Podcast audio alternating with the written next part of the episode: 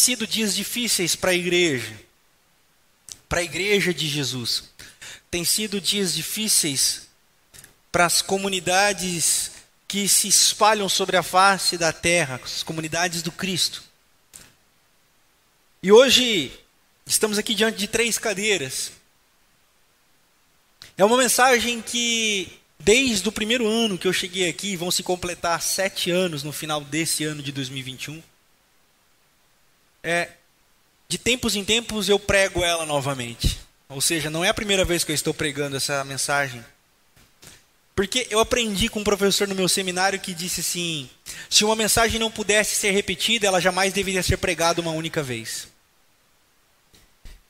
Então, eu espero que o que eu for dizer aqui essa noite possa edificar o seu coração, como igreja. Espero que, eu espero que o que for falado aqui possa sintonizar a sua mente diante de tempos caóticos que nós estamos vivendo como igreja evangélica brasileira.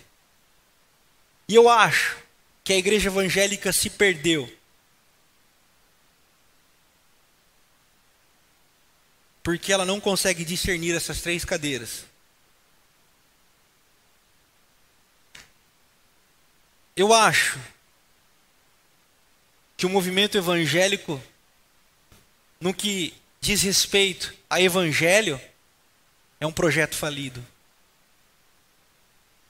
Precisamos de uma reforma. Precisamos voltar às essências das nossas bases.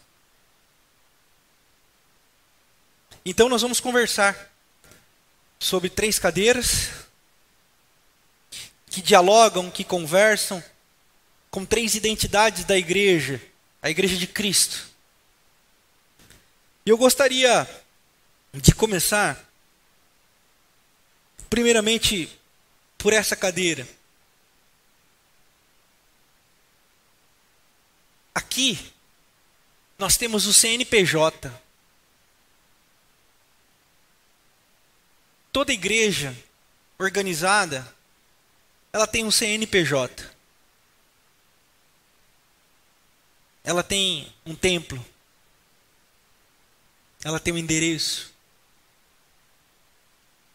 Ela tem o seu lugar. Essa igreja organizada, ela precisa de ata, ela precisa de estatuto. Porque ela precisa abrir uma conta no banco. Ela precisa alugar um prédio ela precisa responder juridicamente para a Receita Federal. O que eu estou dizendo não significa que todas fazem o que deveria ser feito. O que eu estou dizendo é o que deveria ser feito. Então, esse CNPJ, ele tem entradas financeiras, ele tem saídas financeiras, ele tem relatórios financeiros. Tem balancetes financeiros. Ele presta conta para o Estado, apesar da igreja ser isenta de imposto, ele presta conta, ela presta conta para o Estado. Infelizmente, muitas pessoas pensam que essa é a igreja. Um CNPJ, um estatuto, um templo. Olha só, isso ficou tão cultural que nós dizemos: vamos à igreja. Nós não vamos à igreja, nós vamos a um lugar de culto. Os judeus chamavam de templo.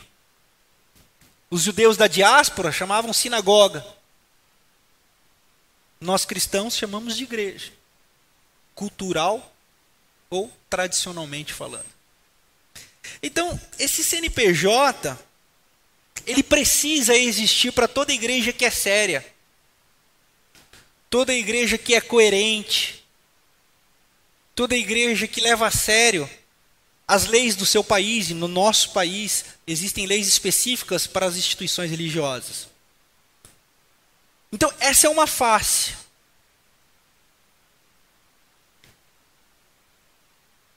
Nós temos a segunda cadeira, que é a comunidade local, a comunidade do Cristo. Mas para nós entendermos a comunidade do Cristo, eu preciso lhes falar um pouquinho sobre essa terceira cadeira, que é a igreja de Jesus.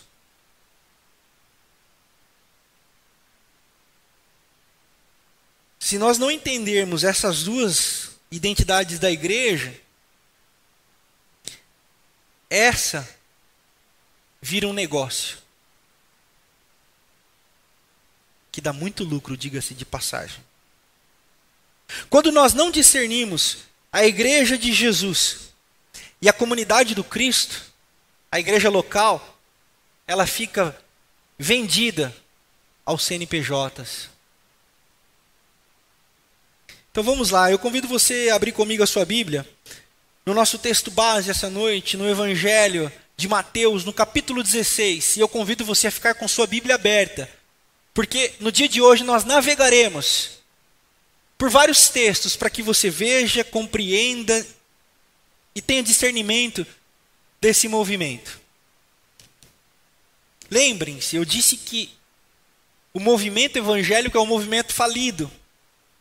Se vendeu a Mamon, se vendeu aos poderes desse mundo, se vendeu aos poderes políticos desse mundo. Sucumbem aos Césares do nosso tempo porque não conseguem discernir as suas, identidades, as suas identidades como igreja. Então, essa primeira cadeira, a igreja de Jesus. Texto base.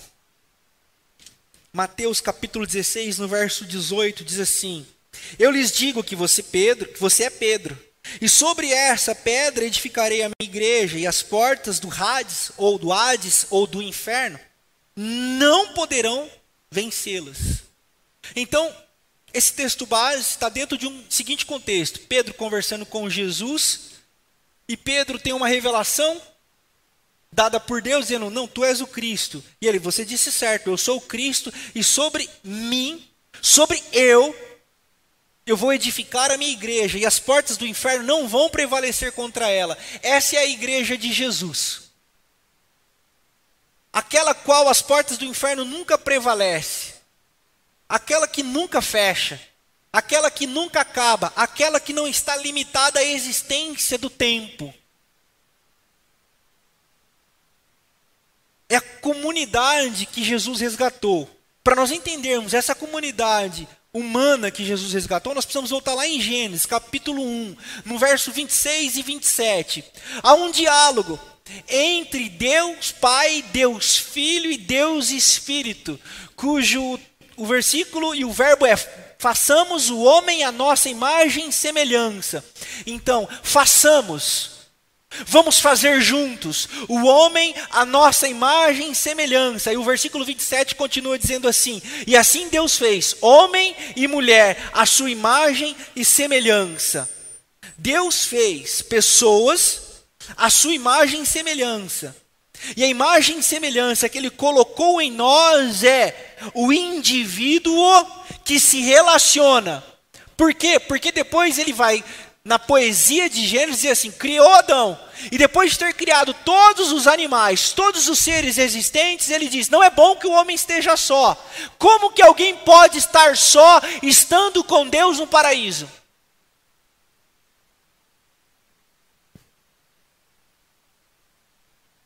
Viu Deus que não era bom o homem ficar só no paraíso com ele. Então, a poesia de Gênesis nos diz que da costela de Adão foi criada Eva.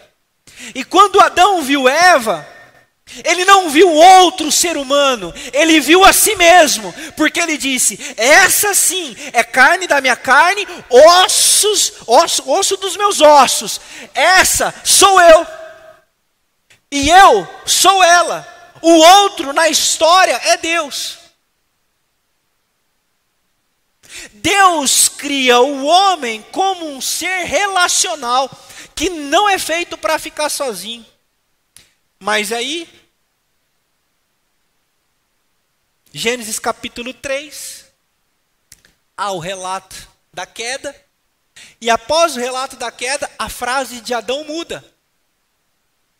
Se antes ela era carne da minha carne, osso dos meus ossos, diante da pergunta: quem pecou?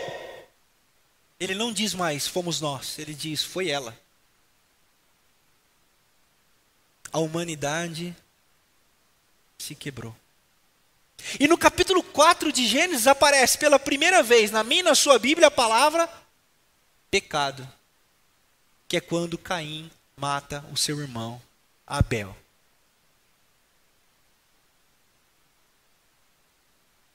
E lá em Gênesis capítulo 11, nós temos a Torre de Babel. Que a poesia nos inspira a entender o seguinte: se antes a humanidade era unida, agora cada um fala uma língua e é Deus por si, ou cada um por si e Deus por todos. Na Torre de Babel, a poesia de Gênesis nos diz que a humanidade está dividida. Cada um fala uma língua, ninguém se entende, ninguém se compreende, ninguém se aceita como outro ou como um. O mundo está dividido. Pastor, o que, que isso tem a ver com a igreja de Jesus? Pega a visão. Eu não sou Santander, mas pega a visão. Deus criou o homem como ser relacional, porque Ele, Deus, é um ser relacional. Deus Pai, Deus Filho, Deus Espírito. Três pessoas, uma essência. Fez-nos a sua imagem e semelhança, várias pessoas, uma essência, a essência da imago Dei, a imagem de Deus em cada um de nós. O pecado nos dividiu, nos separou, nos afastou. Aí, Jesus vem para nos fazer um novamente. Efésios, capítulo 2, versículos de número 14 e versículo de número 15. Pois antes eram dois. Cristo agora nos faz um. Antes estavam divididos. Agora em Cristo são um. Efésios, capítulo 4, do verso 8, do ver, capítulo 4, do verso 4 ao verso 8. Agora, Jesus Cristo é tudo em todos. Agora, Jesus Cristo é tudo em todos. Na igreja de Jesus, na igreja de Jesus, a família humana é restabelecida. Na igreja de Jesus, aquilo que antes nos dividia não divide mais. Na igreja de Jesus, se o pecado nos separou e nos fez odiar ao ponto de matarmos uns aos outros, a igreja que Jesus redimiu entende que já não mata mais um ao outro, porque agora o outro é, sou eu também. Essa é a igreja de Jesus. Quem cabe aqui nessa igreja de Jesus? Eu não sei, você não sabe, ninguém sabe. Mas a família humana Cabe porque Deus mandou o seu filho amado para morrer por por todos. E você acha que você em Botucatu no ano de 2021 sabe o que é igreja e o que não é igreja ao ponto de julgar uma tribo da, do sul da Indonésia que tem uma tradição de 4 mil anos para dizer esse povo não vai para o céu porque não aceita Jesus ao seu Jesus do século 21, do, do ano de 2021, em Botucatu.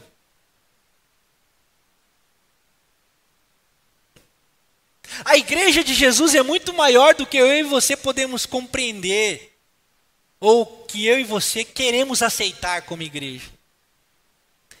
É escândalo, é escândalo. A igreja de Jesus é um escândalo. E é por isso que a Bíblia Sagrada diz que no fim dos tempos virão povos de todas as raças, de todas as tribos, de todas as línguas e de todas as nações para adorar, dizendo: Bendito seja sempre o Cordeiro. E aí você acha que é o seu louvor que é o jeito certo de adorar. Se nós não compreendermos essa cadeira, a comunidade do Cristo não faz sentido nenhum para nós. Essa cadeira, quando eu compreendo ela, eu me torno tolerante, eu me torno alguém respeitoso, sabe por quê? Porque eu sou capaz agora de ver a imagem de Jesus em cada membro da família humana. Nossa, pastor, mas ele é de uma fé diferente da sua. Eu não estou falando sobre fé, eu estou falando sobre a igreja que Jesus morreu para resgatar. E que igreja é essa? É a Batista? É presbiteriana? É evangélica? Não. Não. Porque em Cristo Jesus, como o apóstolo Paulo cita lá em Gálatas, capítulo 3, versículo de número 26, 27 e 28, que em Cristo Jesus agora não há mais grego nem judeu, nem escravo nem livre, nem homem nem mulher. Agora, todos são um em Cristo.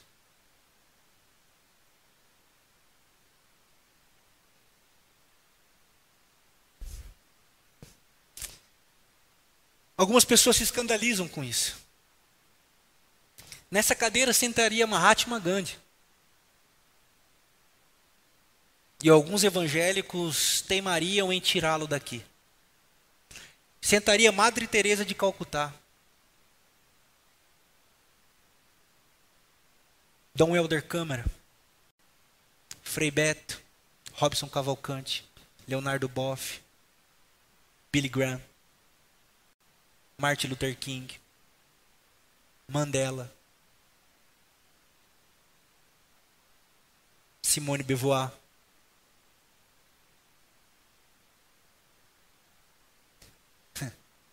Ah, não, mas a igreja evangélica, não, não. Aí não.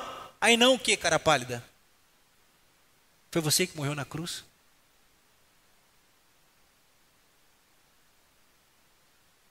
Efésios, capítulo 4. Grifa isso aí na sua Bíblia. Há um só Deus, por meio de qual Ele é Senhor sobre tudo e sobre todos.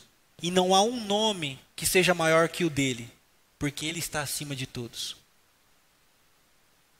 Ele não está acima de todos para dizer que os cristãos são a religião certa. Deus não está acima de todos para matar aquele que ele acha que tem que morrer. Deus é sobre tudo e sobre todos para unir a família humana na sua mais plural e divergente existência. Essa é a igreja de Jesus. Para ela não tem tempo. Ela é um mistério profundo. Maluco, maluca de quem tentar entender esse negócio. Negócio com todo respeito. Quem tentar entender isso aqui para encaixotar dentro da sua teologia, dentro da sua doutrina, vai ficar maluco, hein? Só cabe compreender e dizer sim, Senhor. E amar como se não houvesse amanhã. Quando nós compreendemos essa igreja de Jesus, essa que ele morreu para redimir a família humana, essa que ele morreu para resgatar a imagem e semelhança de Deus em tudo e em todos, ele edifica a sua igreja. Não como placa, não como denominação, mas como forma de existir sobre a face da terra. E não como forma de existir como denominação ou como organização, mas como jeito de ser gente. É por isso que ele diz: Eu lhe digo, você é Pedro, e sobre esta pedra edificarei a minha igreja, as portas do inferno não podem prevalecer. Sabe? É essa comunidade que o autor, ou autora, ou autores de Hebreus diz no capítulo 11, lá no versículo 23 ao 25. Pessoal, não deixem de congregar. O verbo grego ali é sinagogar, ir até a sinagoga. Não deixem de congregar como é costume de alguns. O que, que é congregar? A igreja. A igreja do de Jesus não congrega, porque ela vai além do tempo. Ela não é sobre congregar, ela não é sobre se reunir, ela é sobre entender a família humana, é sobre mudar a nossa ótica de ver a realidade da existência humana. Essa é a igreja de Jesus, a comunidade do Cristo que se reúne. É por isso que o autor de Hebreus diz: não deixem de se reunir. Ele não fala sobre obrigação de bater cartão na igreja todo domingo, toda escola bíblica, todo culto de oração, toda campanha e todo movimento. Então, ele fala desejo de comunhão. Vejam, no Novo Testamento a palavra igreja aparece 114 vezes. E a palavra é eclesia. A palavra eclesia é uma palavra usada pelos gregos, que é ajuntamento, reunião. Dessas 114 vezes, ela aparece quatro vezes, quatro vezes, como reunião no Novo Testamento. Uma simples reunião, uma mera reunião, por exemplo, lá em Atos, quando os filósofos se reúnem para discutir a pregação de Paulo, que a pregação de Paulo estava dando um tumulto lascado na cidade, eles se reúnem numa eclésia ou eclesia. Então, no livro de Efésios, aparece quatro vezes, por exemplo, nesse sentido. Outras nove vezes aparece no Novo Testamento a palavra eclesia como igreja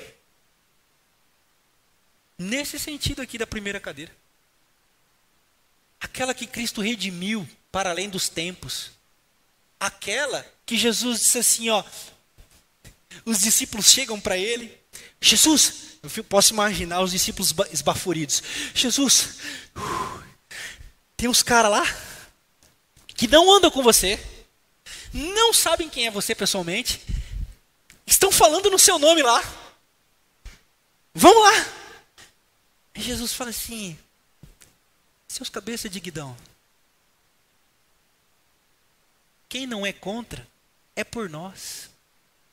Não é sobre andar com a gente. Não é sobre se vestir como a gente. Não é sobre como pensar como a gente. Não é ser como a gente acha que todo mundo tem que ser. É sobre entender o movimento da igreja de Jesus. Então, no Novo Testamento aparece nove vezes a palavra eclesia nesse sentido. Eu não conheço, eu não sei quem é, mas é a igreja de Jesus acontecendo, para além dos meus paradigmas, para além das minhas compreensões doutrinárias, para além dos meus entendimentos sobre o sagrado. E as outras?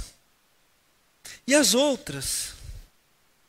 104 vezes?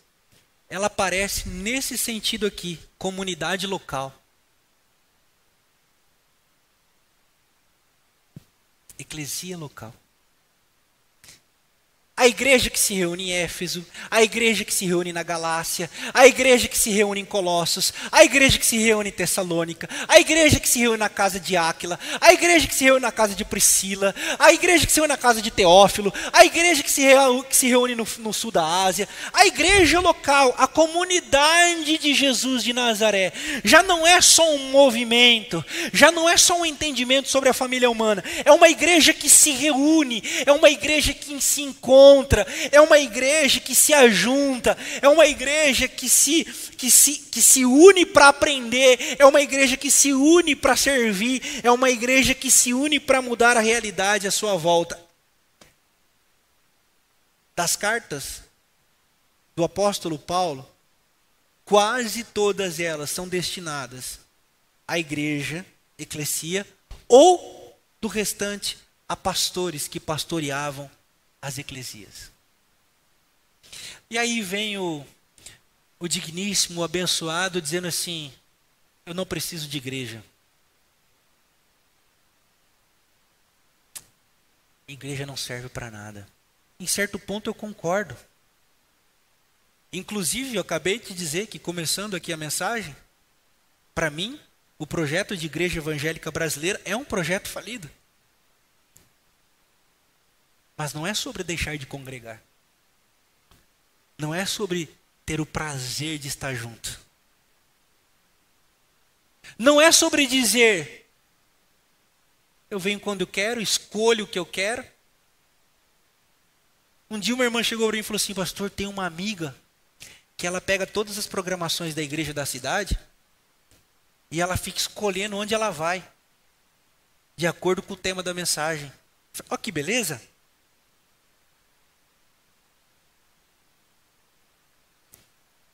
Aí um dia o irmão falou assim, pastor, a igreja é muito longe. Eu não vou não, vou achar uma igreja mais perto. O que, que o senhor acha?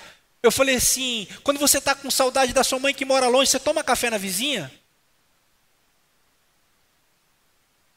Eu vou tomar um café na vizinha, estou com saudade da minha mãe, porque minha mãe mora longe, eu vou tomar um café na vizinha. Não funciona. Porque comunidade é pertencimento. Comunidade é identificação. Então, as características dessa igreja precisam ser entendidas para que a gente não se perca no CNPJ. Porque é no CNPJ que a gente acha que só porque vem, Estou ok com Deus, não vou ficar gripado, o Covid vai passar longe, nem vacina eu preciso tomar. É, é, é no CNPJ que essas loucuras acontecem. É no CNPJ que você, meu irmão, minha irmã, corre o risco de ser iludido pelo evangelho do medo. É no CNPJ, porque no CNPJ que trabalha com entrada e com saída. Quem mais dá, mais crédito tem, então pede mais. Na comunidade do Cristo, a parada é completamente outra e eu convido você a entender comigo isso essa noite. Vejam, vejam. 1 Coríntios capítulo 9, do verso 1 ao verso 12. 1 Coríntios capítulo 9, do verso 1 ao verso 12. O apóstolo Paulo está dizendo o seguinte: Preparem as ofertas. Eu chegando aí, eu vou pegar as ofertas de vocês, quem, tem, quem dá mais, quem tem mais, dá mais, cada um dê quanto pode.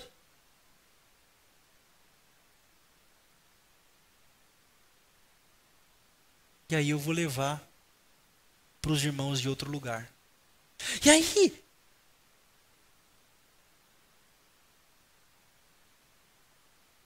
O apóstolo Paulo diz assim: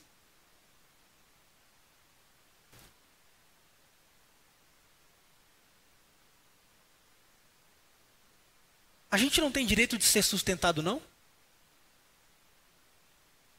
Abra sua Bíblia e lê se o apóstolo Paulo não está falando isso aí.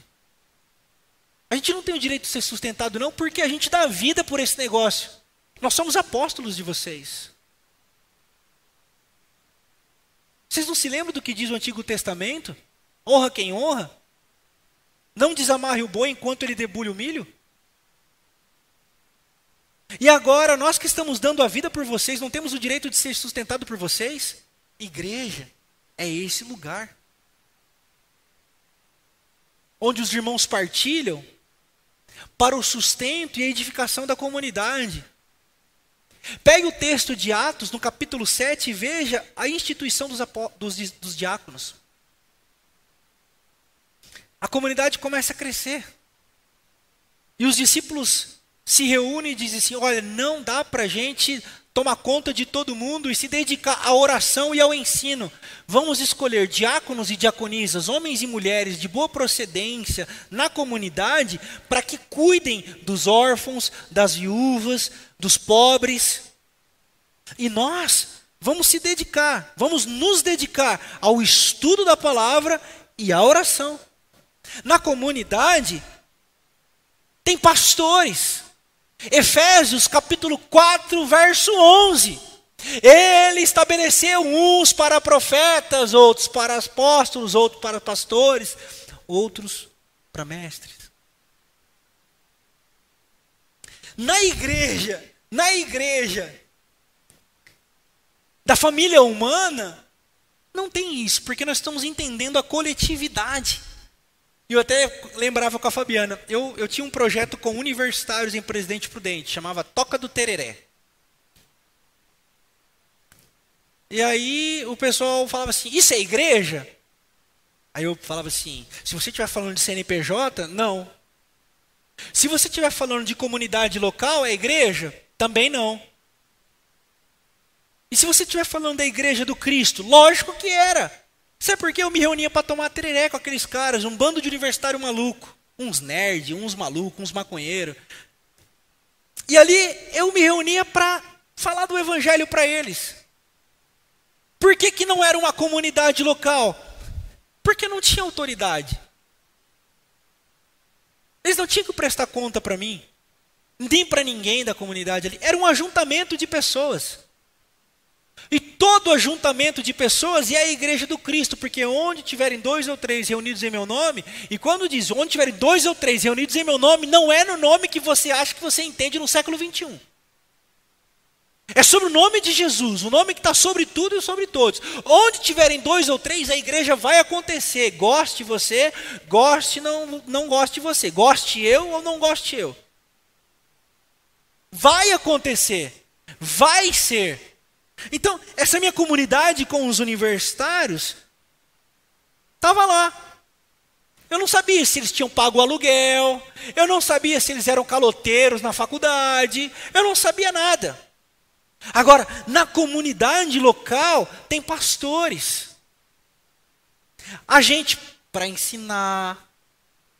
A comunidade se organiza. Vejam as epístolas pastorais. Primeira carta a Timóteo, segunda carta a Timóteo, primeira epístola, primeira carta de Pedro, segunda carta de Pedro, primeira carta a João, segunda carta de João, terceira carta de João.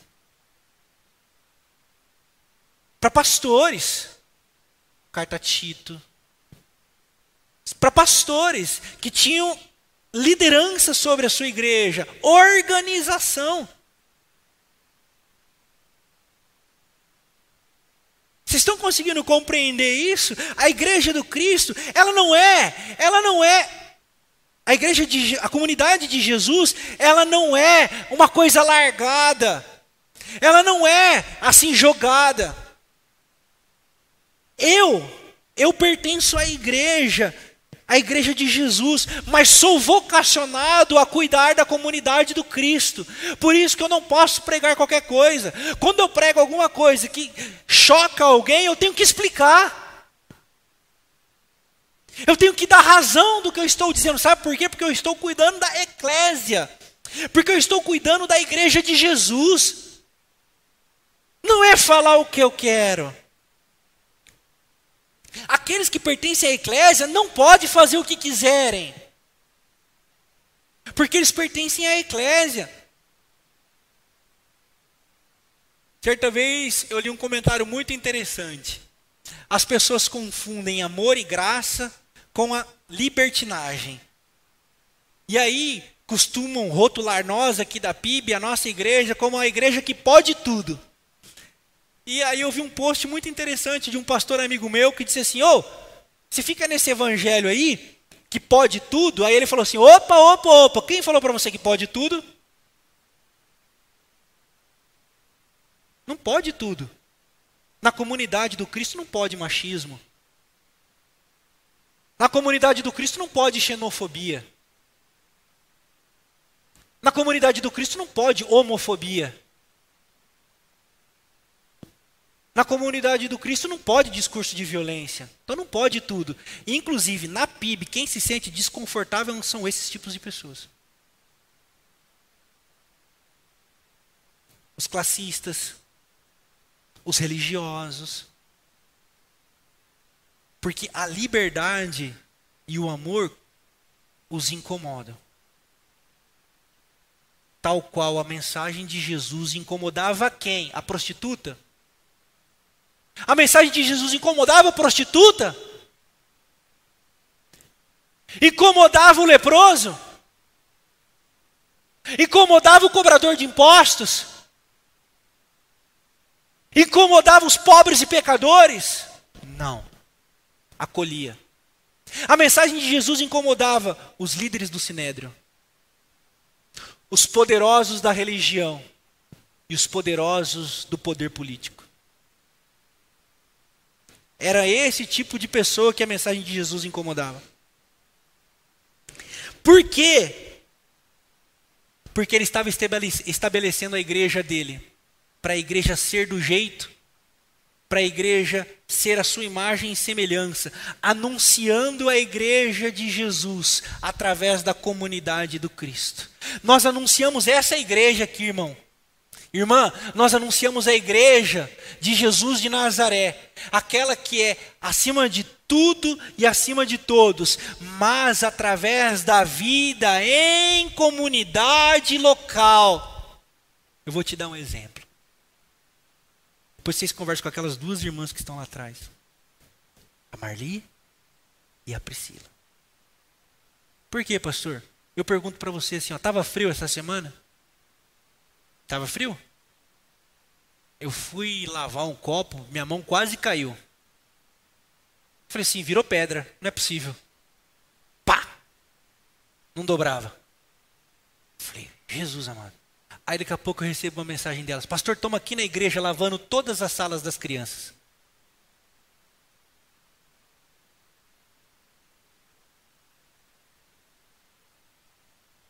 E eu não conseguia lavar um copo. O que faz essas irmãs saírem da casa delas para lavar a sala das crianças num frio de quase 6 graus?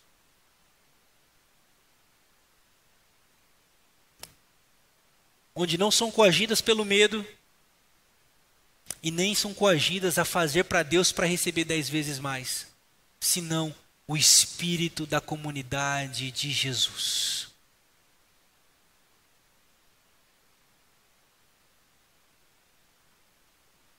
E é isso que as pessoas não entendem. Que aqui ninguém é obrigado a nada. Mas nós fazemos tudo e o possível e o impossível para que a igreja aconteça. Sabe por quê? Porque é através dessa igreja que as pessoas vão conhecer a igreja de Jesus.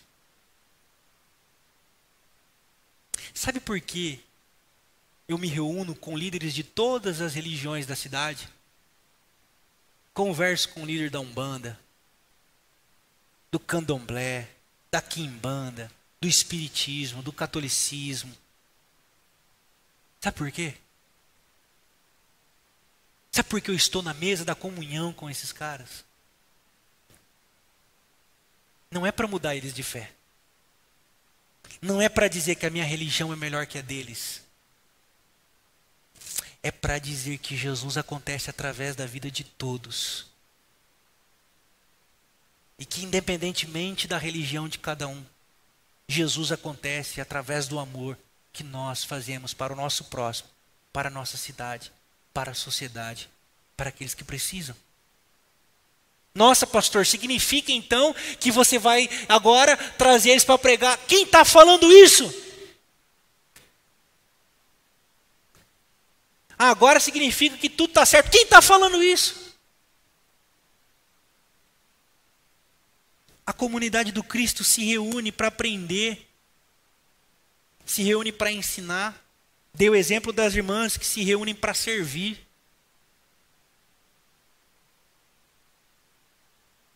A comunidade do Cristo conversa entre si para fazer mais realizar mais, para sinalizar mais o reino de Deus. A igreja, a comunidade do Cristo, não, não existe para colocar vereador no, na Câmara. A igreja não existe para votar em deputado evangélico, governador evangélico, senador evangélico, presidente evangélico muito menos terrivelmente evangélico. Que Deus nos livre disso. Porque a igreja de Jesus não é para isso. Os poderes desse mundo não são para a igreja de Jesus. A igreja de Jesus é chamada a se reunir em amor, para aprender da palavra, partilhar o pão e fortalecer uns aos outros. Para ser sal da terra e luz do mundo. Atos, capítulo 2, a partir do versículo de número 42, diz que a igreja ia crescendo, que a igreja ia se expandindo e que aqueles irmãos e irmãs se reuniam todos os dias no pátio do templo. Para quê? Três pilares. Estudar.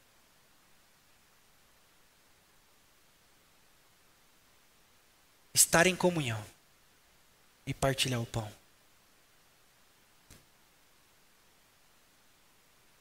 Avivamento, palavra tão em voga nos últimos anos. Avivamento.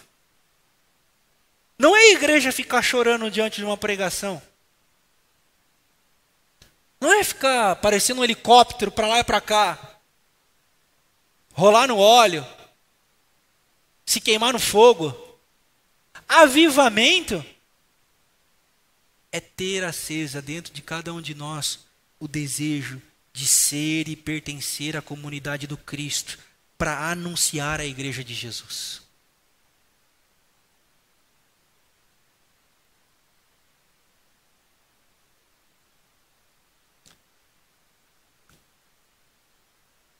Aquele que diz pertencer à igreja do Cristo, mas se nega à comunidade local,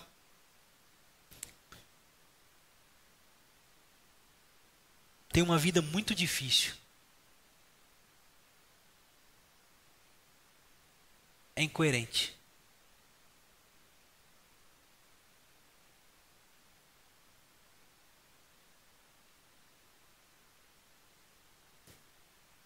Porque João vai dizer, na sua primeira carta, no capítulo 4, como que você diz amar a Deus a quem você não vê,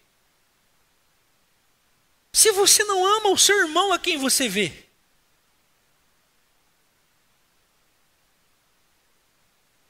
E a primeira expressão de fé é a comunidade local para que a gente possa também amar o mundo.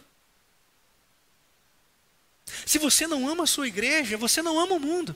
Se você não ama o mundo, dificilmente você ama Deus.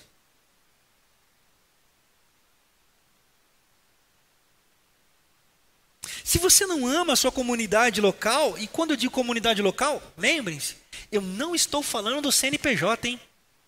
Eu não estou falando da placa, eu não estou falando do templo, eu não estou falando do CEP, eu não estou falando do culto no horário marcado, eu estou falando da comunidade local, reunião de pessoas organizadas, com princípios de autoridade, de ensino, de organização, no sentido eclesiástico, de igreja, não de CNPJ.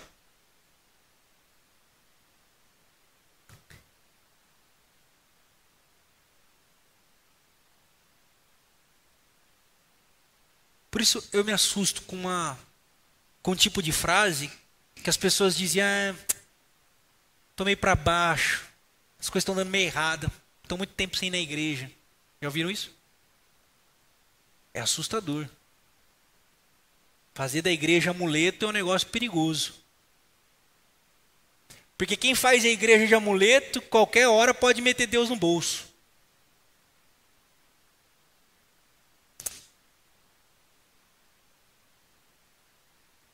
A igreja é lugar para você ser acolhido nas suas dores, nas suas angústias, no seu pecado.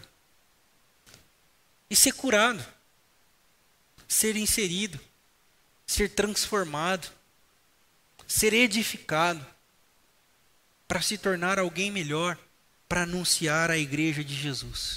A comunidade do Cristo existe para anunciar a igreja de Jesus. A comunidade do Cristo existe para anunciar a igreja de Jesus. O dia que nós aprendermos que ser igreja é anunciar, ser comunidade é anunciar a igreja de Jesus, a gente para de se preocupar com subterfúgios de poder, de maluquice gospel. Vai fazer mais sentido a dor de perder 17 irmãos da família humana por causa de frio do que um beijo gay na televisão. Os crentes ficam escandalizados com beijo gay na televisão ou beijo gay no shopping. mas não se escandalizam com a morte de 17 moradores de rua por causa de frio.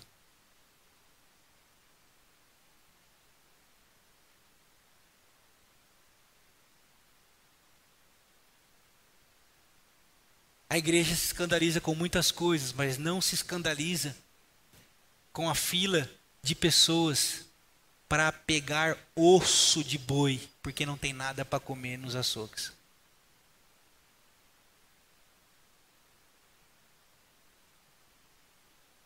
Mas o PIB subiu. Para quem? Pastor, mas isso aí não tem nada a ver com a igreja? Lembram-se? Defenda o direito do pobre. O jejum que eu quero de vocês, diz Isaías 58, é esse: lutem para que haja justiça para o pobre. O jejum que eu quero de vocês não é de comida nem de bebida, mas que vocês planteiem e lamentem por aqueles que passam necessidade. Aí sim, eu, Deus, vou começar a ouvir as orações de vocês. A comunidade do Cristo existe para nos lembrar dessas coisas. O seu sonho é importante, mas existe gente morrendo. O seu objetivo de vida é muito importante, nunca se esqueça disso. Mas existem mulheres morrendo a cada 10 minutos no nosso Brasil.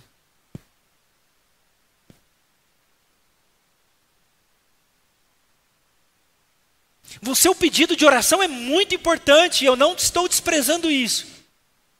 Mas o número de crianças abusadas nessa pandemia subiu 94%. Crianças abusadas. Esse é o nosso papel como igreja. Nos ajuntarmos para nos fortalecermos, para sermos sinal do reino de Deus aonde nós estivermos, para que mulheres não sejam mais violentadas, para que os humildes não sejam mais humilhados, para que os diferentes sejam acolhidos. Essa é a comunidade do Cristo que anuncia essa igreja. E aí, a gente se organiza. E agora eu falo por nós. Nós somos batistas. Nós batistas levamos muito a sério isso aqui. O CNPJ. Todo o dinheiro que você põe lá na urna, é recolhido por uma comissão eleita pela própria igreja. Eu não ponho a mão em dinheiro da igreja. A comissão contabiliza, a comissão deposita, o tesoureiro confere e a própria comissão depois faz todo o controle de entradas e saídas para prestar relatório no final de cada trimestre para a igreja. Nos reunimos democraticamente, porque os batistas têm como princípio de existência a democracia. Por isso que, de tempos em tempos, nós temos assembleia. Os irmãos votam, os irmãos discordam, os irmãos concordam, os irmãos opinam. Não é feito segundo a vontade do pastor nem a liderança. Tudo isso para a gente saber o nosso lugar. Só que esse CNPJ não pode ser maior que a comunidade do Cristo. Um dia uma irmã veio veio para mim e falou assim: Pastor, mas o estatuto da igreja diz que nós devemos punir essa irmã. Eu falei assim: Oi, o estatuto está mandando na igreja agora? Estatuto é bom para o gerente do banco. Quem precisa de estatuto é gerente do banco para abrir a conta. A igreja usa isso aqui, ó. E sabe o que está escrito aqui, irmão? Falei para ela. Aquele que não tem pecado atira a primeira pedra, e aquele que olha o cisco no olho do irmão tem que tirar a trave do seu primeiro. Sobre o que, a irmã queria conversar comigo?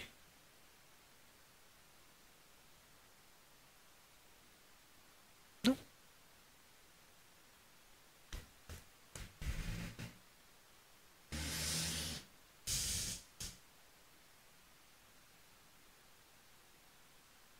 Essa igreja dialoga. Essa igreja cresce junto, porque tem prazer em estar junto. Faz o que faz, porque acredita no que faz, porque sabe para quem faz.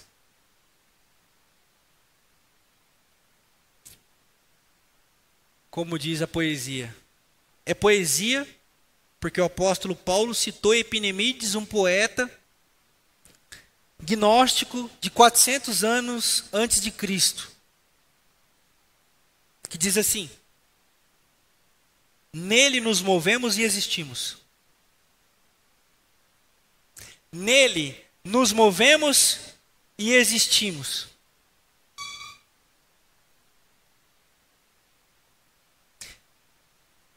A igreja existe e se move nele, para a glória dele, para o louvor do nome dele, para que ele seja exaltado. E nós, 2 Coríntios capítulo 4, nós somos entregues à morte, todos, à morte todos os dias. E nós somos como tesouros em vasos de barro. E nós, a tua morte, para que no mundo a vida. Eu quero concluir dizendo para você que é muito importante discernir essas três cadeiras. Não é sobre você fazer parte de um grupo religioso. Não é sobre você mudar de religião. Não é sobre você, ah, eu cresci assim, eu aprendi assim, vou morrer assim. Eu sei que veio na sua cabeça, Gabriela. Não é sobre isso. É sobre ser e pertencer. É sobre que tipo de gente que você quer ser. É, é sobre que tipo de pessoa você quer se tornar. Nós, da PIB, escolhemos reconhecer a nossa miseribilidade. Nós, da PIB, escolhemos reconhecer que nós somos maltrapilhos. Homens e mulheres que não têm nada a oferecer a Deus, mas que foram atingidos pela graça. E sabem que nada têm a oferecer a Deus, senão ofertar a nossa vida de graça a Ele, amando e servindo uns aos outros.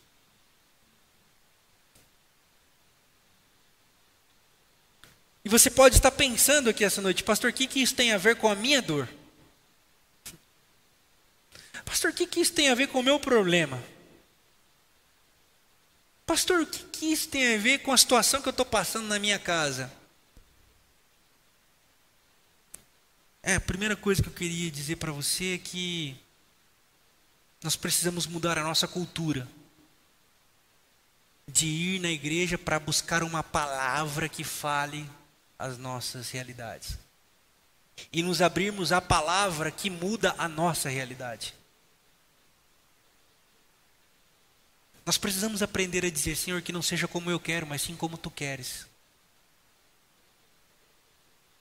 Nós precisamos aprender a dizer: fala comigo, porque o teu servo te ouve, como disse o profeta Samuel.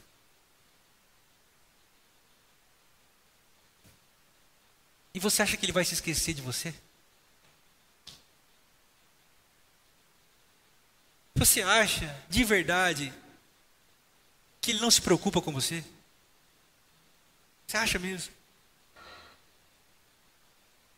Você acha mesmo que o Deus que tinha nas próprias mãos a possibilidade de aniquilar a raça humana não está preocupado com o que está acontecendo na sua vida? Você acha mesmo? Ao ponto de você vir buscar uma palavra especial? Não. Ei, mano, mana, Buscai o reino de Deus e a sua justiça, e todas as demais coisas vos serão acrescentadas. Mateus capítulo 6, versículo de número 33. Busquem a Deus. Perto está o Senhor. E as demais coisas vos serão acrescentadas. Ele cuidará de vocês. Ele direcionará o seu caminho. Ele trará paz ao seu coração.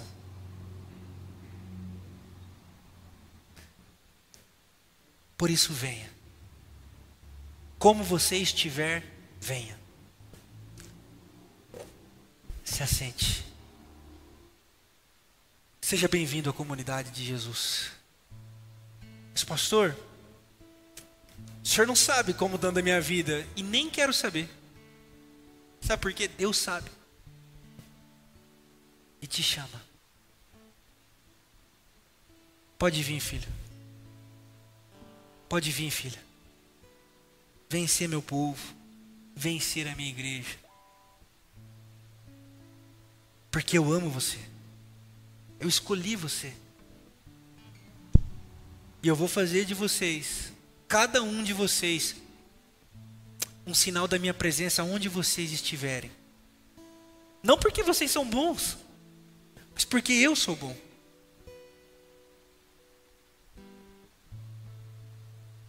Eu convido você a se colocar de pé essa noite. E os convido a ser igreja de Jesus.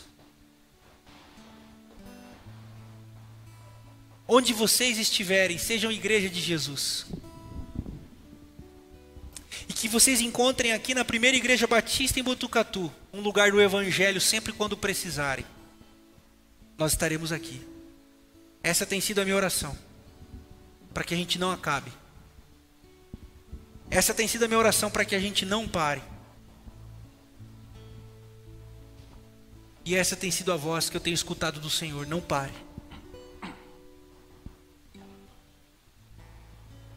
Eu espero que eu possa te encontrar outras vezes. Porque a sua presença aqui me fortalece.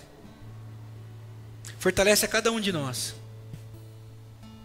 Assim como nós esperamos que a nossa presença aqui fortaleça você na sua jornada. Receba paz. Fique em paz. Seja bem-vindo. Tome o seu lugar. Somos irmãos, membros da família humana, povo que Jesus redimiu na cruz. Amém.